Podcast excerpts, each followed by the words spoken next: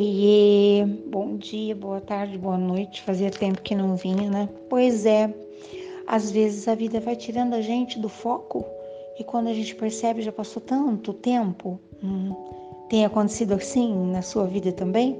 Seu relógio anda meio louco nas suas voltas todas? Ou ainda é aquele relógio que se a gente não der corda, ele não funciona? Pois é, mas meu avô dizia e garantia que até o relógio parado duas vezes ao dia está certo. Hum, pois é. Tem sempre algum fundo de razão, né? Eu ando matutando esses dias, pensando. Não sei porquê, todo começo de ano eu fico meio assim, pensando. E também os fatos todos me fazem pensar. Eu sou uma pensadora, na verdade, né? E me lembrei de algo que eu ouvia desde pequenininha, quer dizer, não cresci tanto assim, né? Que um homem devia, para se sentir bem arranjado na vida, né? Plantar uma árvore, escrever um livro, gerar um filho. Eu ficava pensando, um homem sozinho também não consegue fazer nada disso. Pois é, hoje eu não consigo mais pensar um homem, uma mulher, uma pessoa, um ser Faz tempo já que eu penso isso. É um ser, nem mais e nem menos. Cada um no seu quadrado, cada um fazendo aquilo que pode. Não é, é complementar. São diferenças complementares. Tinham falado muito sobre isso. Mas aí eu penso, né? Depois de tanto tempo, escrever um livro nem é tão difícil assim.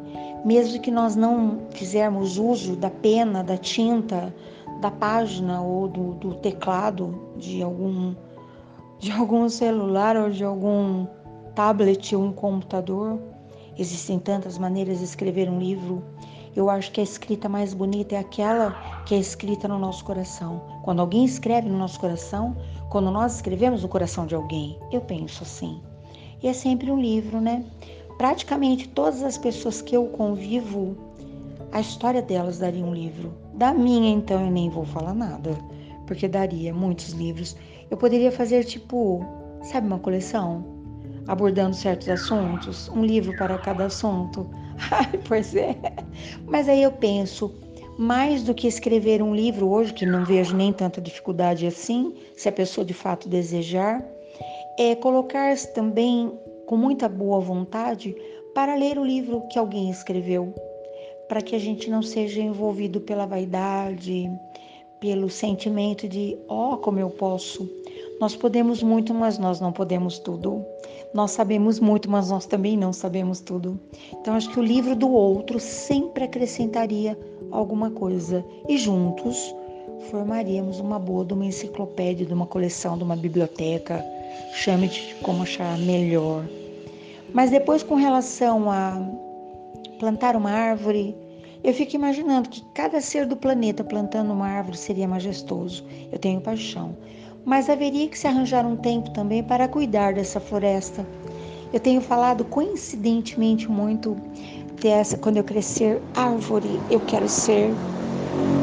Que delícia uh, poder constatar da janela do meu coração, da janela do meu olhar, as árvores todas no meu entorno, cada um com a sua ideia, cada um com o seu modelo. Que delícia. Dia desses, conversando com uma neta, ela disse que ela encomendou ao outro avô, porque o avô de que casa planta um monte de coisa, mas que ela fez uma encomenda também para o outro avô do que ela gostaria também de ter plantado no quintal do avô, certamente um pé de caqui, um pé de de lixia, ai, um pé de cereja das Antilhas.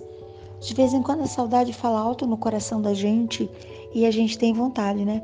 Porém, o que eu digo, aqui em casa, as árvores que foram plantadas pelo meu bem, pelo meu companheiro de jornada, quando elas produzem, é muita fruta e incentiva ao compartilhar. Ninguém dá conta de um pé de manga, de um pé de abacate, de um pé de limão. E aí você tem que é, semear amigos também para poder compartilhar, né? Ou de repente um próspero negociante para sair por aí vendendo o excesso da sua produção. E ainda falando sobre isso, árvores, né? Nós temos aqui no, na nossa quadra, que quadra mais incrível, que felicidade. É até bonito o nome que vem na nossa conta de água, de luz, O nome é lindo desse dessa quadra. Morada dos deuses. Uau!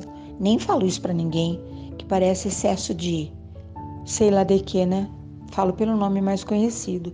Mas enfim, um desses terrenos abrigou de, um, de uns anos para cá um pé de abacate, um pé de goiaba, um pé de manga, um pé de jabuticaba, para você ter uma ideia do tamanho da propriedade. E de repente a pessoa se aborreceu e no final de semana acho que até comentei alguma coisa. Ele tomou posse de um machado e derriçou tudo. De verdade, meu coração ficou todo magoado porque depois de tanto tempo o abacateiro produziu pela primeira vez ano passado, estava agora com os abacates miniatura, nenezinho ainda, foi tudo para o chão. O pé de manga é o próximo, porque ele já foi bem abatido, o pé de goiaba também não sobrou nada. E assim ele se aborreceu. Bom, melhor colher as, derriçar as plantas que ele mesmo plantou, né? e não sair por aí derrubando a floresta alheia. Mas pensa aí, você já plantou alguma coisa? E se você não plantou, ajudou alguém a cuidar da plantação? Vale a pena a gente rememorar esse, esse dito popular, adaptá-lo às modernidades, né? Eu sei de pessoas que moram em apartamento e que tem um pé de romã, um pé de. Nossa, jabuticaba. Produz no vaso na sacada do apartamento. Você acredita? Pois é. Agora tem, né? Como todos os recursos que você pode fazer uso para que a sua plantinha, tão confinada, tão sem nada, coitadinha, possa ter a alegria de uma produção minguada para agradar o seu paladar saudoso e exigente. Pois é. Aí deixei por último falar de, de um filho. Uau! Eu acho que eu nem vou sair perguntando por aí o que é que as pessoas estão pensando nesse momento tão moderno, tão atual. O que significa isso, né? Gerar um filho.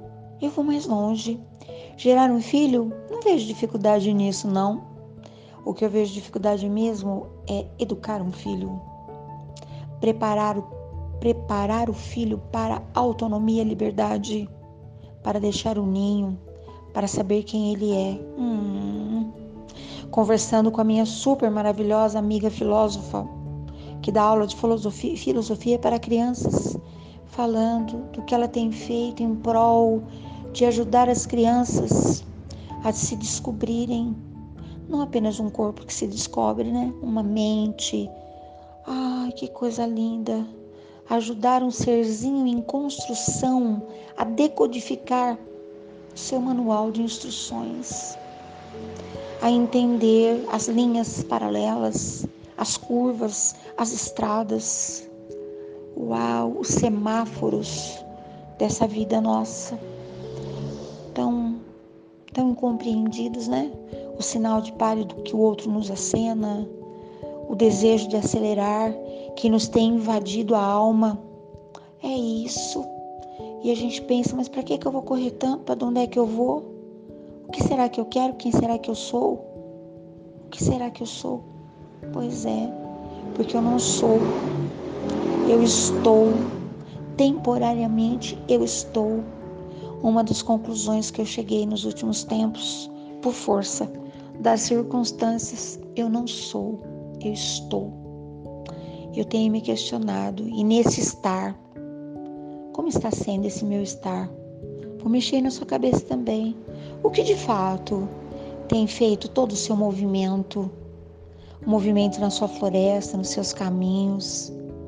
Como andam as suas indagações, os seus questionamentos? O seu contentamento? Vou falar de novo isso. Felicidade ficou um negócio tão grande, tão grande, tão grande, que contentamento já ficou uma palavra grande e momentos de contentamento têm me deixado muito em paz na minha floresta. Te garanto, para ler o meu bom livro, para prestar atenção no seu livro também, porque quando eu te olho, você que me ouve, eu tenho certeza, você também tem um livro que, se não me foi apresentado, será um dia, e eu terei o maior prazer de ler o livro que você a sua vida, a sua trajetória também está desenhando, escrevendo, né?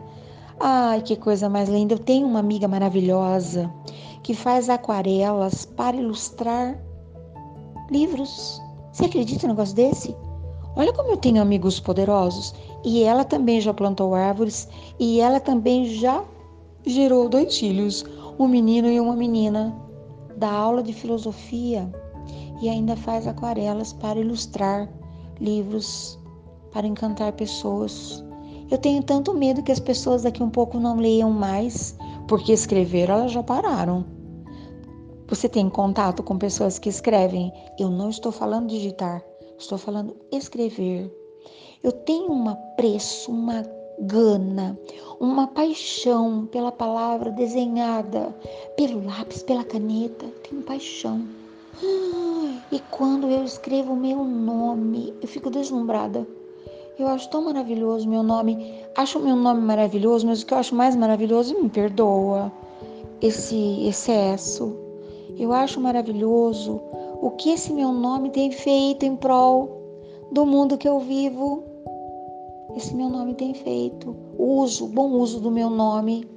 Você acredita num negócio desse? Eu acho tão bonito. E eu encerro essa nossa prosa escalafobética, estranha e totalmente fora da realidade, concordemos, com um fato que me aconteceu dia desses. Eu celebro casamentos.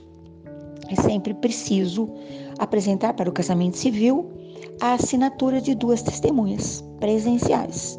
Testemunhas que assistiram o casamento, que atestam diante a lei que aquelas pessoas estavam realmente se casando, que eu estava lá celebrando esse momento. E a pessoa, e sempre digo baixinho para a pessoa, leva uma caneta bonita, da coleção de meu bem, que é extremamente prestimoso com esses detalhes, sabe do apreço que eu tenho por esse momento, enfim. E eu, de posta aquela caneta maravilhosa, sussurrei ao ouvido de uma testemunha o seu nome por extenso. E ela fez uma rúbrica, fez a assinatura dela, e eu falei, por extenso o seu nome. E ela segredou ao meu ouvido. Eu não lembro mais como escreve o meu nome.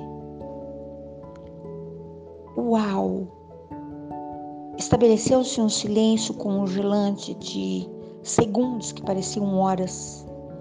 Eu nem consegui concatenar um pensamento. Eu só digo a ela: tudo bem. Imaginei que, é que eu podia fazer depois não ali na frente das pessoas que estavam certamente tentando entender o que é estava acontecendo ali. Que prosa mais comprida era aquela para uma assinatura de testemunha? E a gente resolveu, com calma, depois resolvemos. Mas eu voltei para casa pensando: que pena. Será que perderemos também o apreço por desenhar a grafia do nosso próprio nome? Até pouco tempo atrás, quando alguém dizia eu não sei escrever o meu próprio nome, ela estava declarando que ela não sabia ler e ela não sabia escrever. E eu sei que naquele momento não era isso. A pessoa lê, a pessoa digita, ela apenas não tem mais o hábito de escrever. Sabe assim? Não tem mais o hábito. Talvez percamos, né, o hábito de semear, cultivar, Talvez percamos o hábito de educar, de nos educarmos. Talvez percamos o hábito de escrever livro. Isso não é para tantos, né? Pois é, pior que tudo. Talvez a gente perca a graça de ler. E eu vou achar isso de uma tristeza tão grande. Não apenas ler esses recadinhos que nos chegam pelo meio virtual. Estou falando de ler. Sabe a alegria de um bom livro? De papel, que as páginas vão rodando e os personagens vão saltando de dentro do livro e você desenha o modelo do personagem. Ah, eu acho isso tão apaixonante. Não gostaria de assistir esse mundo perdendo essas pequenas oportunidades de contentamento. Desabafei. Vocês perceberam? Você percebeu? Você que me ouve agora? que eu voltei lá naquilo que meu avô dizia. Hum? Reformulei o negócio? Será que eu modernizei? Será que eu dificultei? Eu acho que vou ter que desenhar, talvez. eu vou pensar nisso, eu vou, mas eu volto. Hum, porque me ocorreram umas ideias aqui. Que podcast mais doido esse, hein? Que podcast mais doido. Só esperando o que você que me ouve agora vai me falar depois. Qual foi a intenção desse podcast? Desabafar. Você tem com quem desabafar? Ah, eu vou falar. Você assistiu aquele filme que a pessoa não apareceu para a reunião? O poderoso executivo. E alguém disse: Mas onde está Fulano de Tal? Ah, ele está no terapeuta. O que é isso? Ah, é alguém que você pode contar todos os seus questionamentos, problemas e dúvidas. Falou: É? Ele não tem amigos? Que bom que eu tenho você aí para me escutar, para ouvir as minhas sandices caraminholices. Oh, então tá. Até